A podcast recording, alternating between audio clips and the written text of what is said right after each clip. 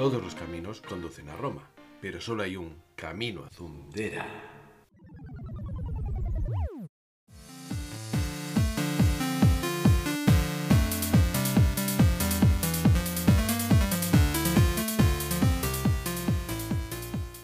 Muchas veces la gente me pregunta, espera, no, no quería empezar así, no. Esta es la forma más vaga con la que puedes comenzar un monólogo. Subes a un escenario, a tu atril y dices eh, la chorrada mayor del mundo con la excusa de que la gente te lo pregunta. Y sí, te lo pregunta. Lo pongo entre comillas para quienes no lo veáis, porque soy un actor de método. Mm, sí lo sé, solo que sin ser actor, ni tener método. Vamos, tampoco me lo llaman nunca, son cosas mías, ni caso. El tema es que es toda una mentira, una falacia, un timo. Nadie nos pregunta nada, nadie. Y a veces ni siquiera nos habla nadie. Lo que pasa es que tenemos que subirnos a un escenario y comenzar a hablar sin parecer una paria social, o al menos más de lo que ya somos. Y usamos esta frase. Y ya está, ya me pueden despedir del mundo del humor, que he desvelado el truco máximo. Pero bueno, mientras eso sucede, sigo aquí eh, para lo que haya venido, que ya ni me acuerdo. Muchas veces la gente me pregunta y sí, ya lo sé, lo he vuelto a utilizar, pero si no funciona, ¿para qué eliminarlo? Bueno, pues eso, que me preguntan a ver si no me puedo tomar nada en serio. ¿Por qué? Pregunto acongojado, anonadado y estasiado como una Santa Teresa random. Porque de todo haces un chiste. Entonces siempre pongo la misma cara, cabizbajo, con un solo de violines imaginario, moviendo mi melena imaginaria. Y digo, tengo un problema, es una deficiencia. ¿Cuál? Preguntan conmovidos por la caída de mis ojos ensayada. La deficiencia, bien. Y entonces es cuando me mandan a la mierda. Los más jóvenes porque piensan que estoy imitando a un payaso anticuado, mientras lo que es de mi edad, pues se dan cuenta que lo que he hecho es referenciar a un show anticuado. Friends. Sí, Binger era el apellido de Chandler, aquel gracioso que siempre soltaba la broma inoportuna sin control y al que adorábamos más que al tedioso y obsesivo de Ross que nos intentaban meter ahí con calzador. Cosas de esta serie que no han envejecido muy bien. Mm. Al menos los guionistas eso sí que lo han reconocido, no como toda esa multitud de personas que no están envejeciendo tan bien, ideológicamente. La polilla cerebral lo llamo yo. Bueno, o así lo llamaría si considerara ciertas masas cerebros. Pero el hate para Twitter, que aquí venimos a reírnos y por cierto, si has llegado desde Twitter, te dejo que sueltes toda la mala baba que quieras.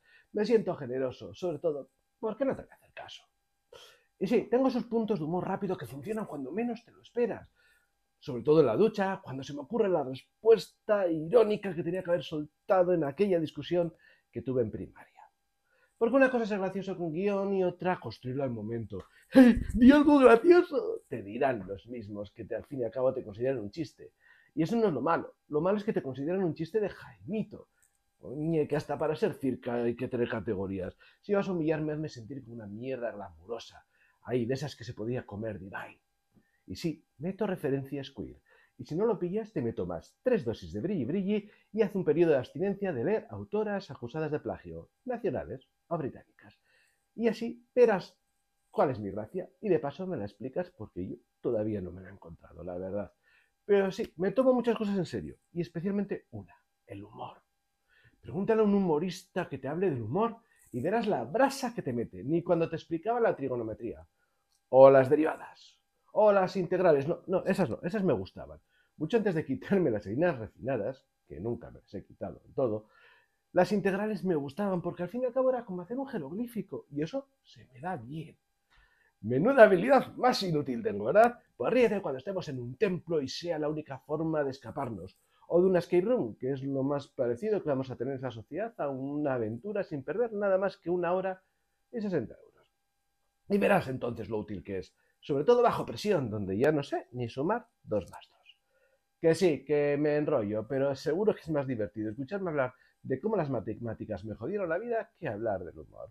Además empatizarás conmigo, porque yo creo que se las han jodido a casi todo el mundo. El humor, o hablar del humor, es nuestro único punto débil, nuestro talón de Aquiles, nuestro agujero de la estrella de la muerte, nuestro... Vamos, que nos volvemos un coñazo. El humor para mí es lo más serio, porque la risa implica romper los muros de la sociedad y ponernos una máscara como metáfora para lidiar con este mundo. Un coñazo. Y si además le meto un verso y las palabras de Ordo en cambio, puedo convertirme en un repelente alumno de lengua. O en un Yoda pasado de tripis. Al menos con lo segundo te habré hecho reír. ¿Que por qué nos ocurre esto? Joder, llevo todo el programa hablando de mí como si fuera un humorista en primera persona y todavía no me he desorinado. Mm, no, seco. Pues eso, ¿que por qué no sucede? Así, utilizando la metonimia, la sinonimia. Porque en el fondo somos seres mortales, asustados, que nos da miedo mirar a la cara de Dios. No vaya a ser que resulte que es Alanis Morissette, como nos predijeron en aquella película. Y eso sí que me daría miedo. Es que sí, el humor es como ese maná que nos permite navegar en un océano de incertidumbre que, ¿ves? Ya he vuelto a filosofar con clichés.